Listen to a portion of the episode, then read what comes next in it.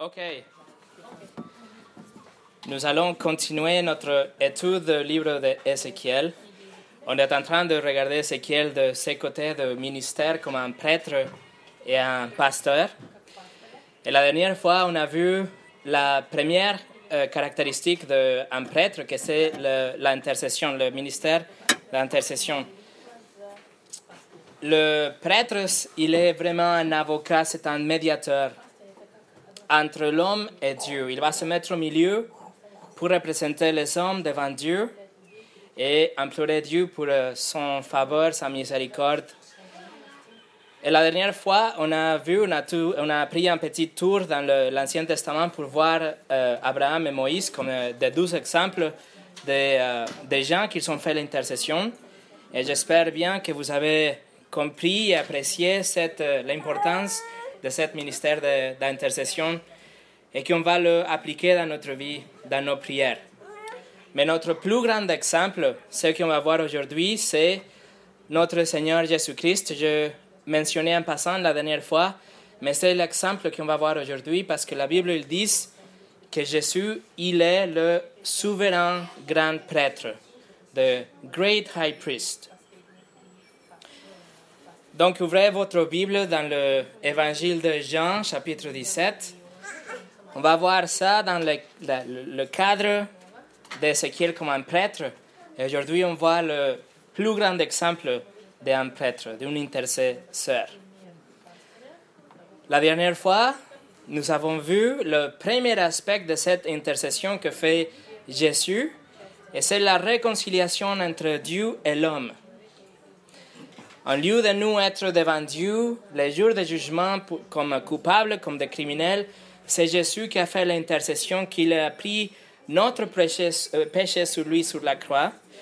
Et en échange, il nous donne sa perfection, il nous donne son dossier impeccable, sans tâche, pour nous présenter comme des innocents devant Dieu. Il nous présente comme si on n'avait jamais péché. Et ça, c'est un cadeau qui est disponible pour tout le monde, pour tous ceux qui se répandent et tous ceux qui croient, qui mettent en confiance en Jésus. Jésus, il a fait le impossible. Il a réconcilié l'inconciliable.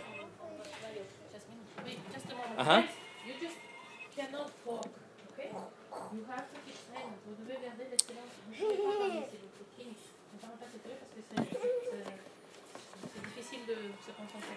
Okay, Tu sais, ce livre, il n'est pas bien. Je l'ai- Je l'ai laissé pour après. Baby, it's okay for me, hein? No, but it's hard for me. I, I hear it. and- Tiens, je vais donner ce petit. Tu peux observer les dessins ici. Tiens, tiens celle-ci, il y a des dessins ici. Beaucoup de dessins. Ok. Si tu veux le, don- le donner le livre, c'est pas un problème pour moi, hein, euh, Delphine. C'est moi pour moi, euh, Delphine, si tu le donner l'autre. Non, mais je veux pas déconcentrer. Non, moi, c'est bon. Marielle va faire des efforts aussi. Pas de problème. OK. Ce premier aspect, que c'est vraiment le message de l'Évangile, ce premier aspect de l'intercession de Jésus-Christ, comme je dis, est disponible pour tout le monde. Mais le deuxième et troisième aspect de cette intercession, c'est qu'ils sont juste disponibles pour ceux qui ils sont déjà nés de nouveau. C'est juste pour les croyantes. Donc aujourd'hui, on va voir ce deuxième et troisième aspect de l'intercession de Jésus, que c'est une grande bénédiction, c'est quelque chose d'incroyable pour les chrétiens, mais c'est vraiment une disgrâce pour les non-croyants. Avant de commencer, on va prier. Seigneur Jésus, Dieu notre Père, on te remercie pour euh, la Bible, ta parole, pour la communion qu'on peut avoir autour de ta parole, pour la vérité qu'elle est euh, suffisante, que c'est tout ce qu'on doit savoir, que tout ce qui est écrit, c'est pour notre euh, bien. Merci que tu nous l'as donné pour qu'on puisse la comprendre et on puisse la, on puisse la suivre. Je te prie aujourd'hui que tu vas nous laisser voir cette incroyable bénédiction qu'on a les croyantes euh, dans l'intercession de ton Fils euh, Jésus-Christ. Et comme on est vraiment béni, quelque chose qu'on qu'on qu'on pense pas trop, mais cet euh, aspect qu'on verra aujourd'hui, c'est quelque chose qui doit changer notre vie, notre euh, marche avec toi.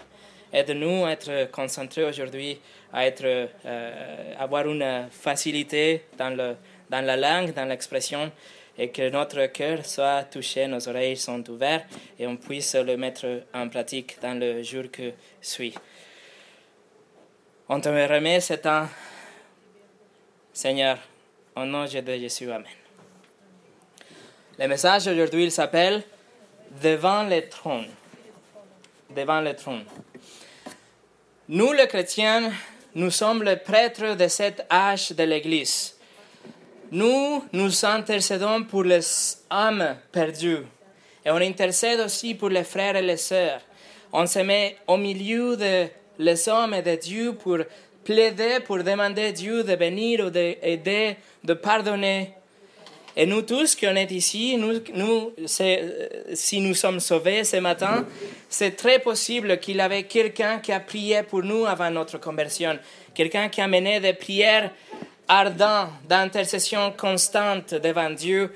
Et par exemple, dans mon cas, c'était au moins mes parents et mon frère qui s'étaient sauvés avant moi.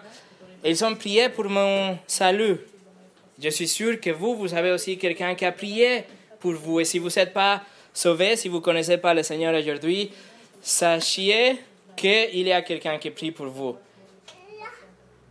Peter Masters, le pasteur de Metropolitan Tabernacle, a écrit que c'est une grande responsabilité pour tous les chrétiens et c'est un privilège remarquable, l'intercession, parce que Dieu qui a commandé, qui commande, qui ordonne l'intercession, il peut agir selon l'intercession dans le ministère, dans le mystère de sa volonté, comme il veut.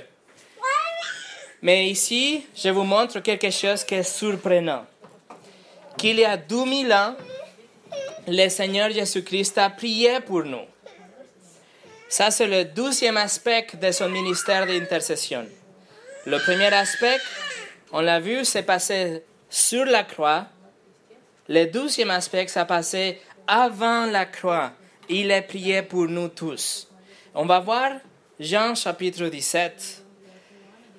Et juste pour, euh, pour vous donner un petit contexte, Jésus et ses disciples ils sont en train de marcher vers le jardin de Gethsemane. Jésus il donne des instructions, il essaie de euh, donner de réconfort pour ses disciples, sans Judas évidemment. Et dans le chapitre 17, il va prier.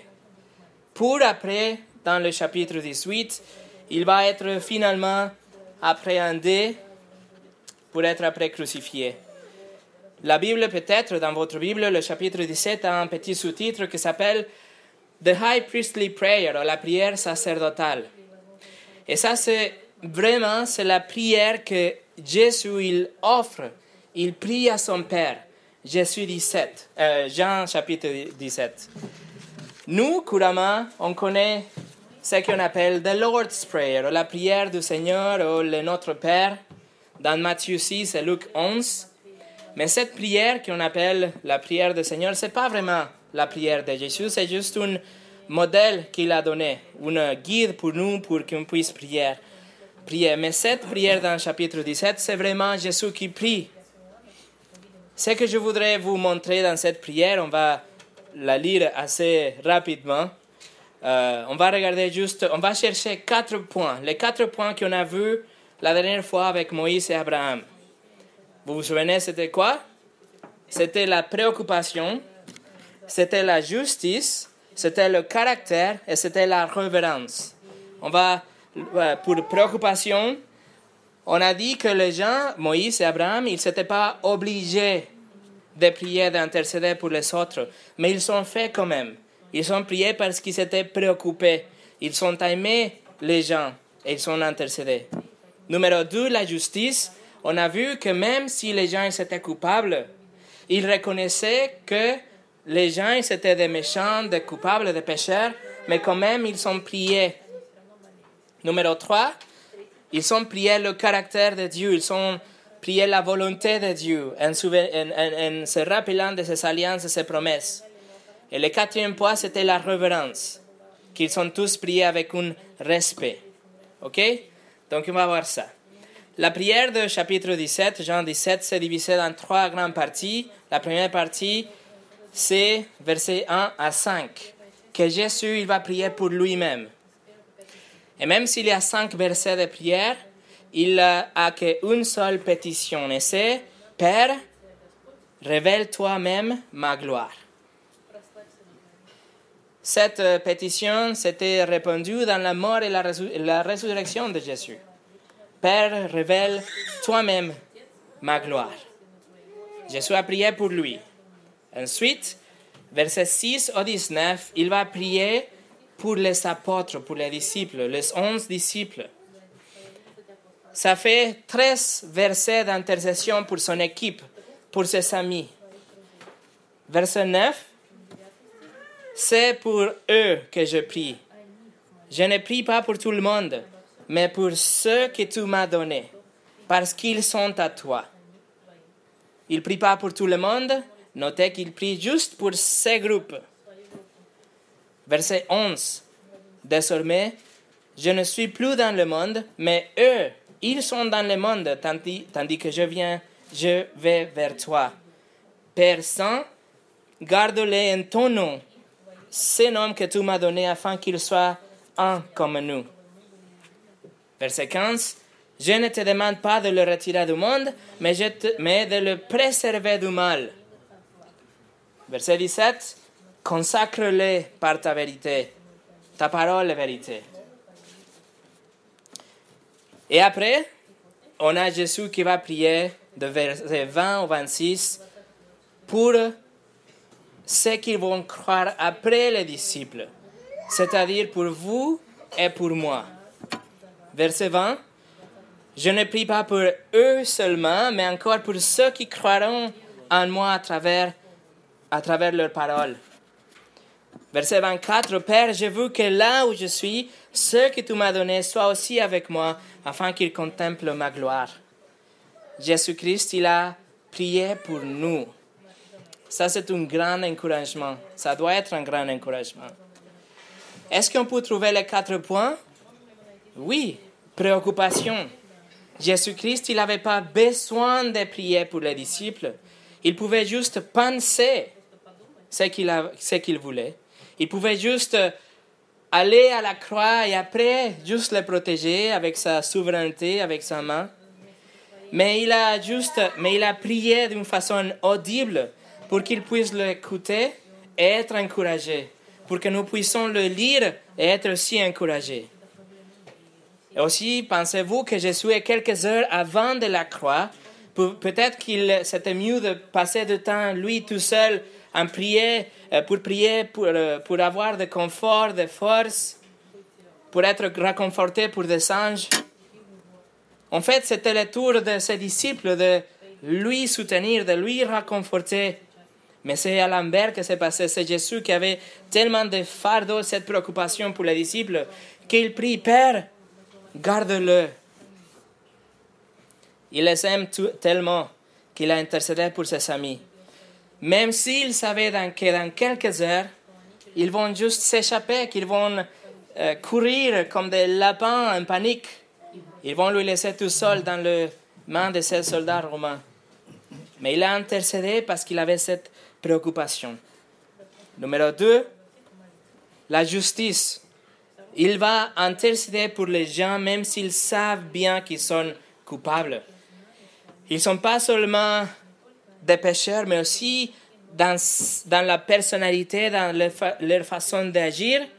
Ils sont faibles, ils, ils, sont des doutes, ils sont, de, ils sont des hommes comme nous.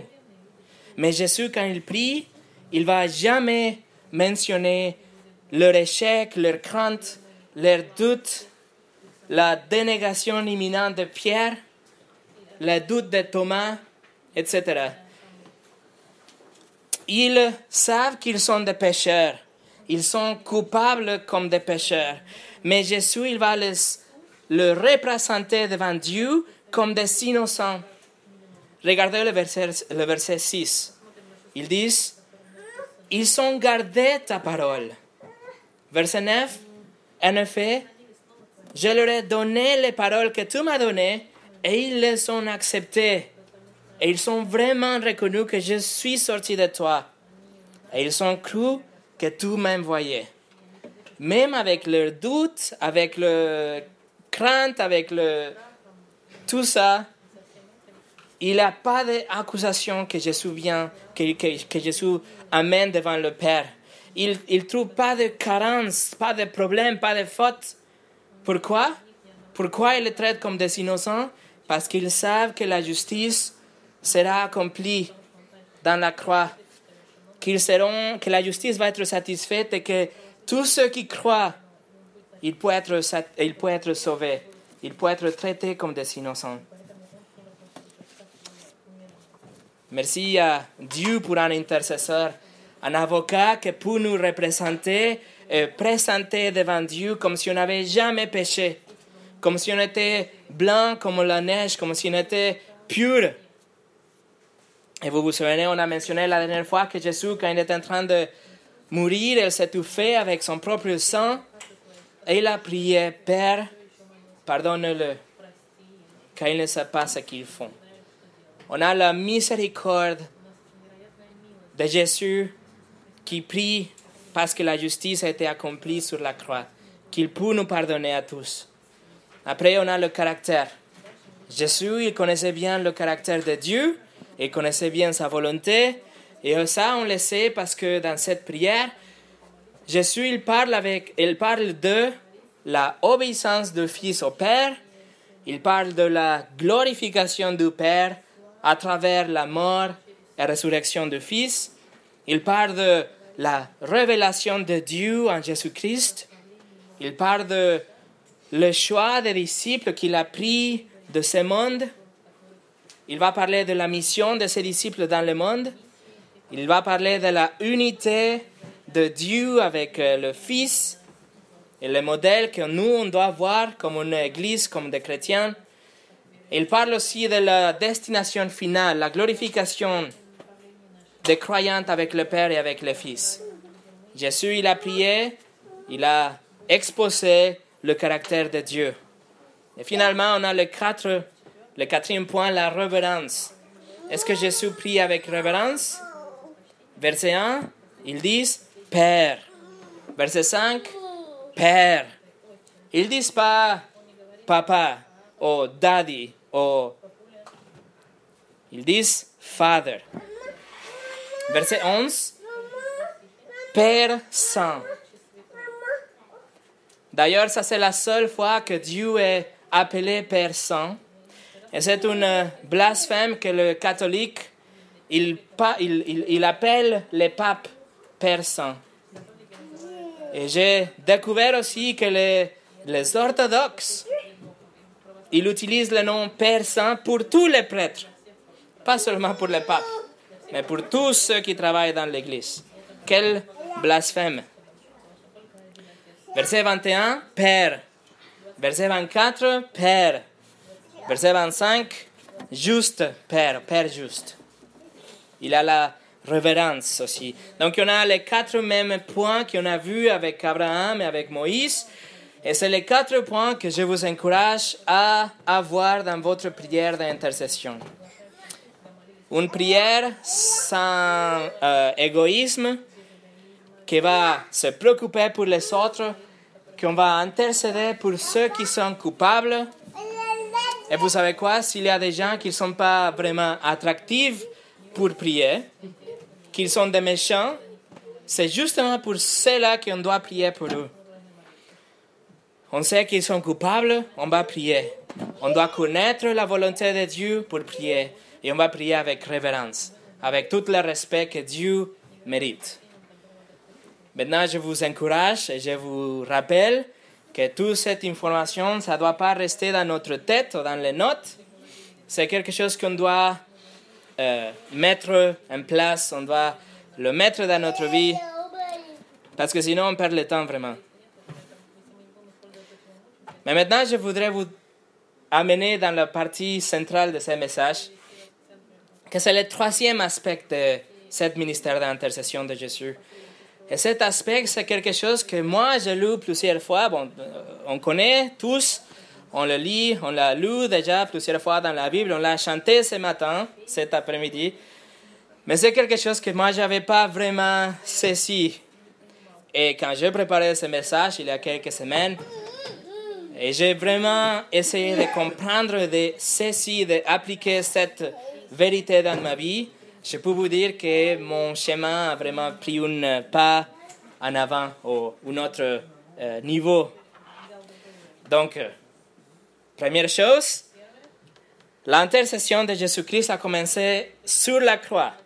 Jésus, il a amené euh, Dieu avec les hommes comme un médiateur sur la croix. Avant la croix, Jésus, il a prié pour les disciples, il a prié pour le geôlier, pour les exécuteurs, pour le soldat, pour ceux qui se sont moqués de lui et pour tous ceux qui vont croire, vous et moi, et dans le futur, avant la croix. La troisième chose, Jésus, après la croix, il continue à intercéder aujourd'hui, maintenant, pour son peuple. Jésus est le médiateur et son travail n'a pas fini sur la croix. Il a pris le congé, il n'est pas en vacances. Jésus il continue à avoir cette médiation entre Dieu et les hommes. Détournez la Bible, si vous tournez votre Bible dans le livre de Hébreu,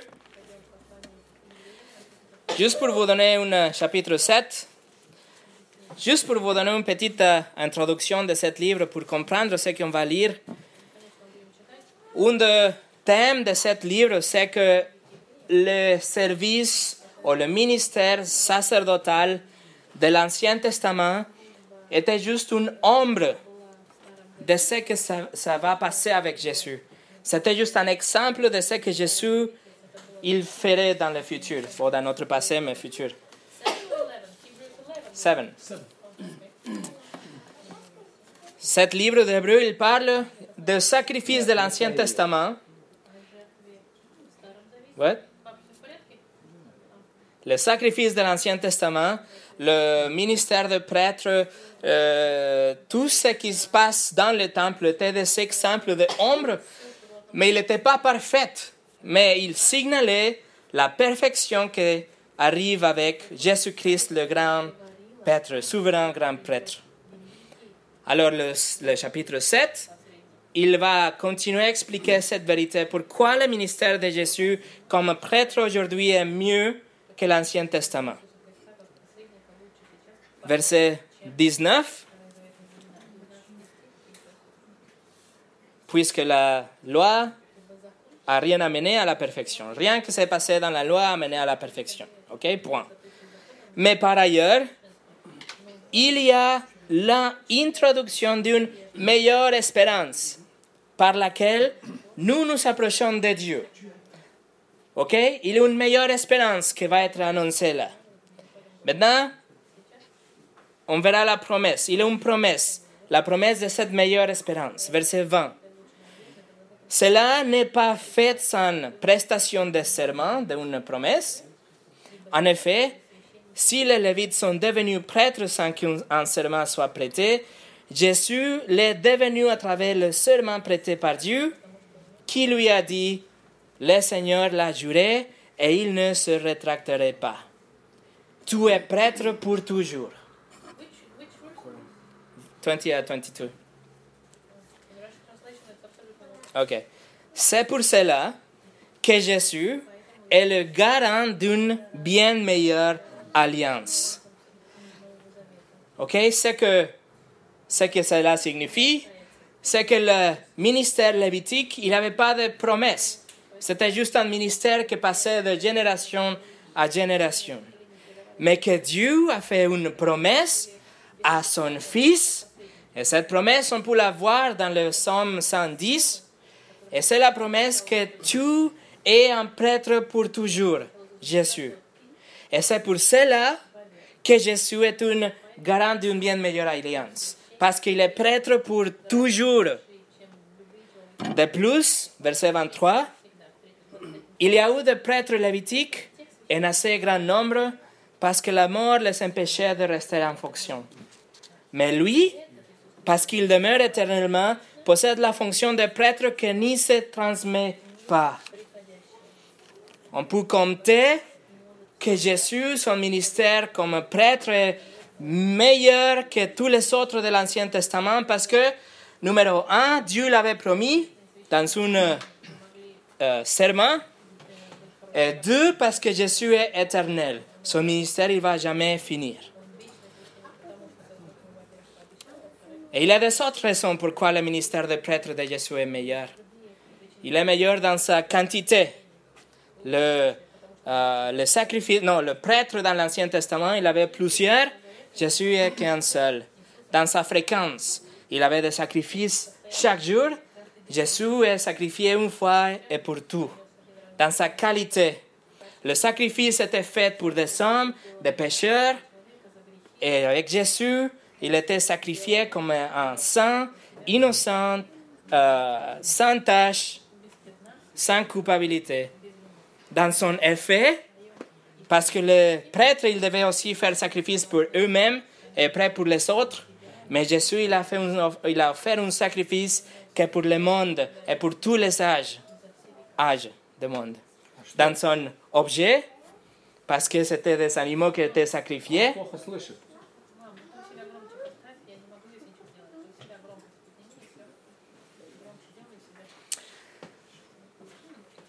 il avait des animaux qui étaient offerts et avec Jésus, il était lui-même qui s'est offert dans sa durée parce que le prêtre, il, avait une vie normale comme des hommes, mais Jésus est éternel. Dans sa location, le prêtre, il devait rentrer dans le temple qui était un magnifique bâtiment, mais était bâti par des, des mains des hommes. Et Jésus est devant le trône de Dieu aujourd'hui, pas fait avec des mains. Et dans sa substance, il c'était pas, c'est pas un euh, euh, sacrifice avec du sang, des agneaux, des veaux, des vaches, qu'il pouvait pas ôter les péchés, mais la sang de Jésus, il enlève complètement les péchés du monde. Alors, le service de Jésus comme prêtre est meilleur que dans l'Ancien Testament. Jean Piper, il dit que notre salut est en sécurité parce que le ministère sacerdotal de Jésus est indestructible. Qu'est-ce que ça va dire pour nous? C'est quoi la conséquence? Verset 25 nous donne la réponse. Par conséquent, il, Jésus, peut aussi sauver parfaitement ceux qui s'approchent de Dieu à travers lui, puisqu'il est toujours vivant. Pour quoi faire? pour intercéder en leur faveur. Jésus, il peut sauver parfaitement. Dans, l'original, ce mot parfaitement, il peut être traduit comme complètement ou comme pour toujours, tout le temps. Et j'aime bien la traduction en anglais. He is able to save to the uttermost. Comme euh, c'est je sais pas, infini, je sais pas.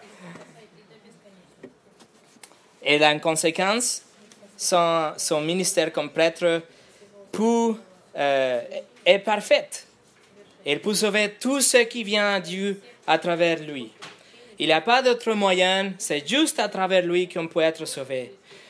Mais le prêtre de l'Ancien Testament, il ne pouvait pas venir à Dieu sans rien dans les mains. Il devait amener un sacrifice. Et Jésus-Christ, le prêtre parfait, a offert le sacrifice parfait que c'était lui-même. Pourquoi faire? Pour que nous puissions nous approcher de Dieu à travers lui. Cet verset, ils disent que Jésus est toujours vivant. Pourquoi faire? Pour intercéder en leur faveur. Il intercède pour qui? Pour ceux qui s'approchent de Dieu à travers lui. Le même verset répond. Jésus intercède pour ceux qui s'approchent de Dieu à travers lui. Ça, ça inclut toutes les races, tous les âges, tous les statuts sociaux, tous ceux qui sont des péchés apparemment impardonnables, tout ce qu'ils pensent qu'ils ne sont pas dignes d'amour, de quatre coins de planète. Il faut juste s'approcher de Dieu à travers lui. Et ça, c'est le troisième aspect de son intercession, qu'il est vivant aujourd'hui et il intercède pour les croyantes. Mais pourquoi il doit intercéder pour nous? Parce qu'on continue à pécher. Les amis, écoutez. Jésus intercède pour nous pendant que Satan, que son nom, ça signifie l'accusateur, est en train de nous accuser et de pointer le doigt et signaler nos péchés et nos échecs, comme il a fait avec Job. Mais ces accusations, il ne peut pas prédominer et gagner parce que le travail de Jésus sur la croix a payé pour tout, a tout satisfait. Jésus, devant le trône, est évident suffisant de qu'il a, il a eu une vie parfaite, une mort en lieu de pécheur, dans la place de pécheur, qu'il a ressuscité, que son travail de médiation a été parfait, que le sacrifice a été accepté, qu'on est justifié. L'évidence est suffisante, l'affaire peut être classée.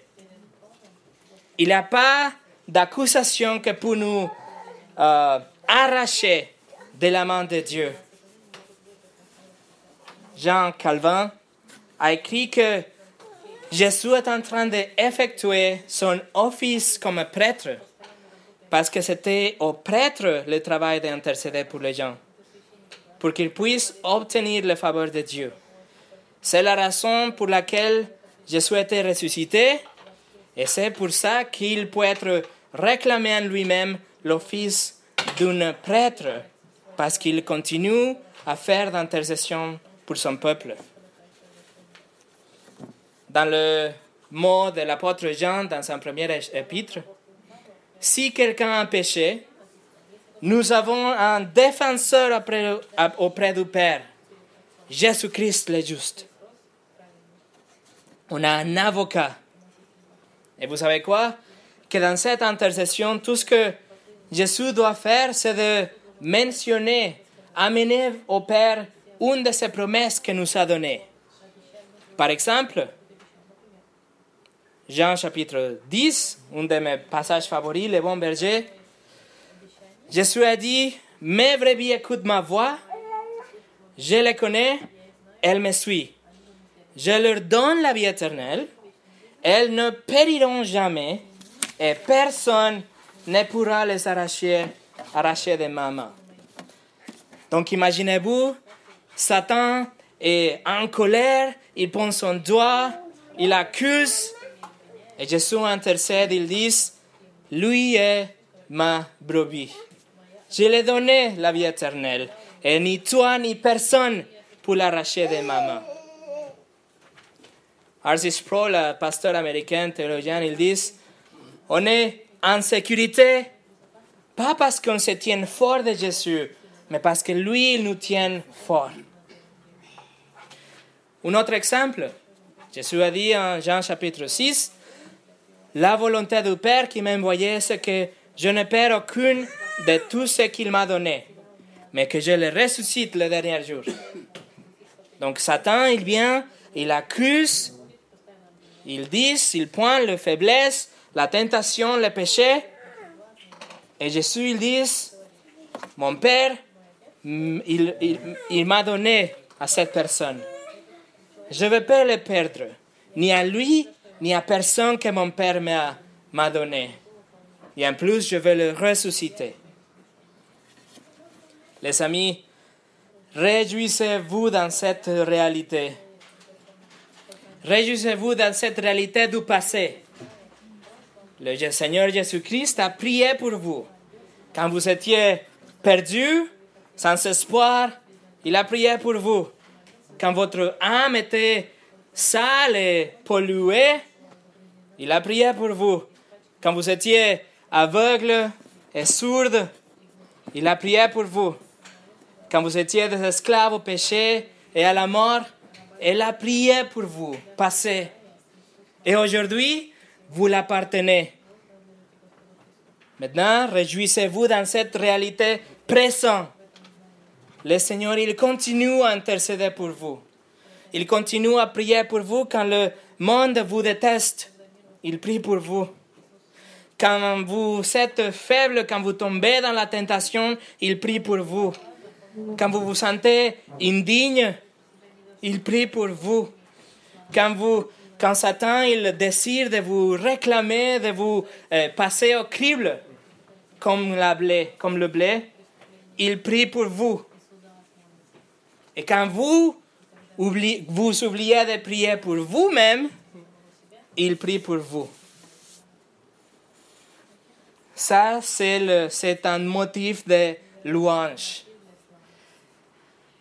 Comprenez ça et louez le Seigneur.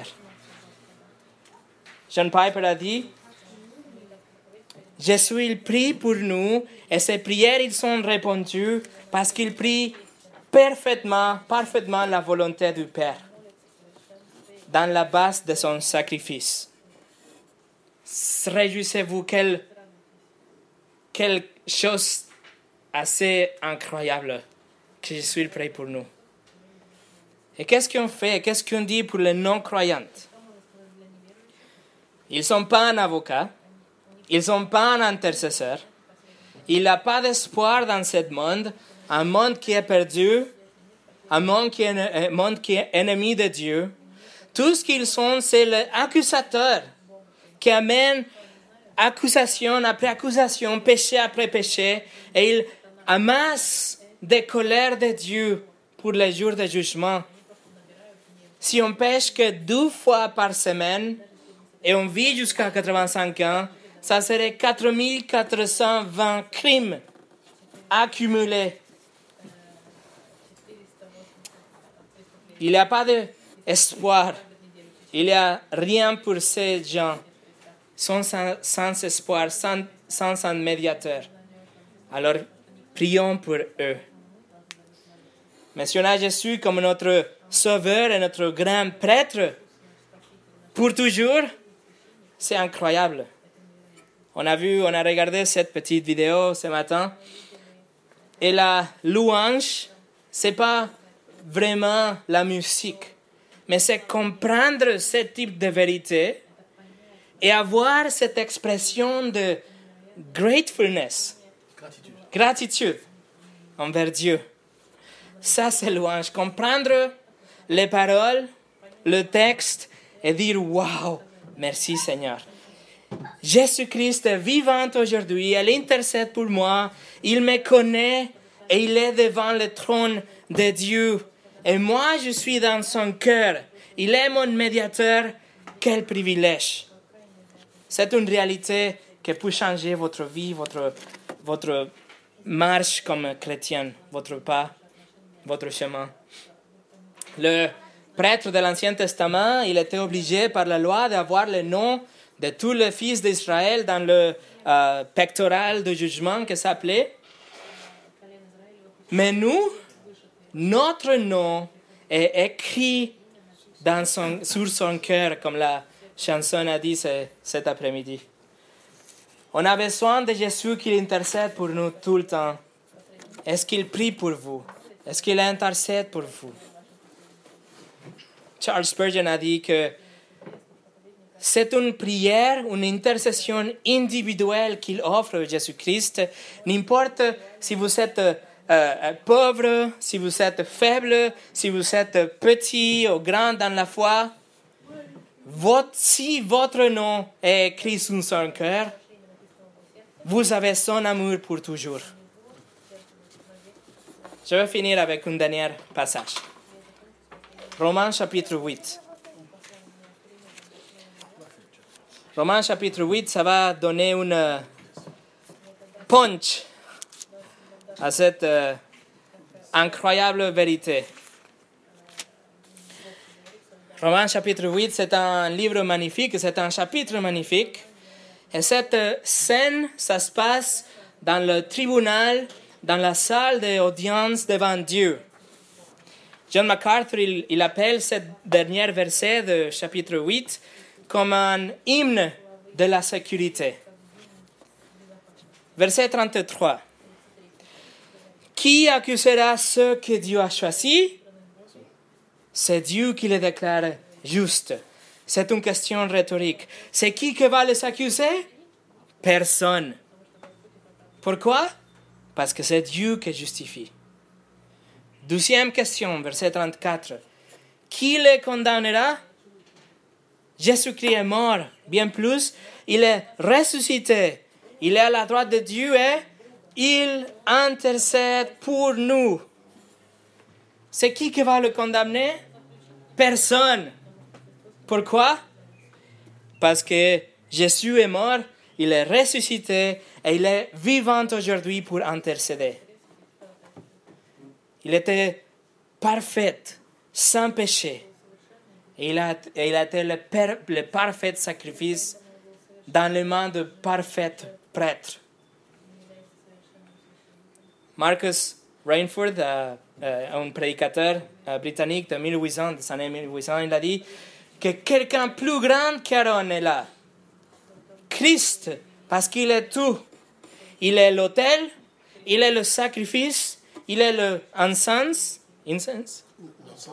Il est le prêtre, il est l'intercesseur, il est tout en lui. C'est pour ça qu'il est le souverain grand prêtre. Et si vous savez vraiment saisir cette réalité, cette merveilleuse réalité, regardez avec moi la question conclusive de Paul, verset 35. Qui nous séparera de l'amour de Christ? Sera-ce la détresse, l'angoisse, la persécution, la faim, le dénuement, le danger ou l'épée? Réponse Personne. Personne. Alors réjouissez-vous que Jésus-Christ intercède pour vous aujourd'hui et pour toujours. Albert Barnes, un autre théologien américain, il a dit, si on a les juges comme notre ami, nous sommes en sécurité. Réjouissez-vous. Il n'y a rien que pour nous séparer de l'amour de Christ, de l'amour de Christ, si on l'appartient. Prions. Seigneur, merci pour cette réalité de l'intercession que tu fais tout le temps pour nous. Merci que notre salut était accompli sur la croix, mais que le ministère d'intercession continue.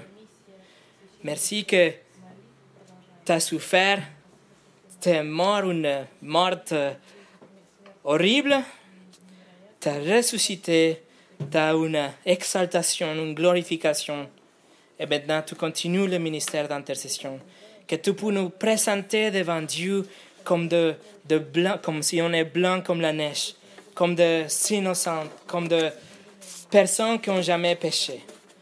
Merci que tu ne nous accuses pas, que même si tu connais nos craintes, nos pensées, notre vie secrète, ce ne sont pas des choses que tu amènes devant Dieu, mais tu nous présentes comme un parfait grâce à la mort et la résurrection que tu as eu, la mort sur la croix.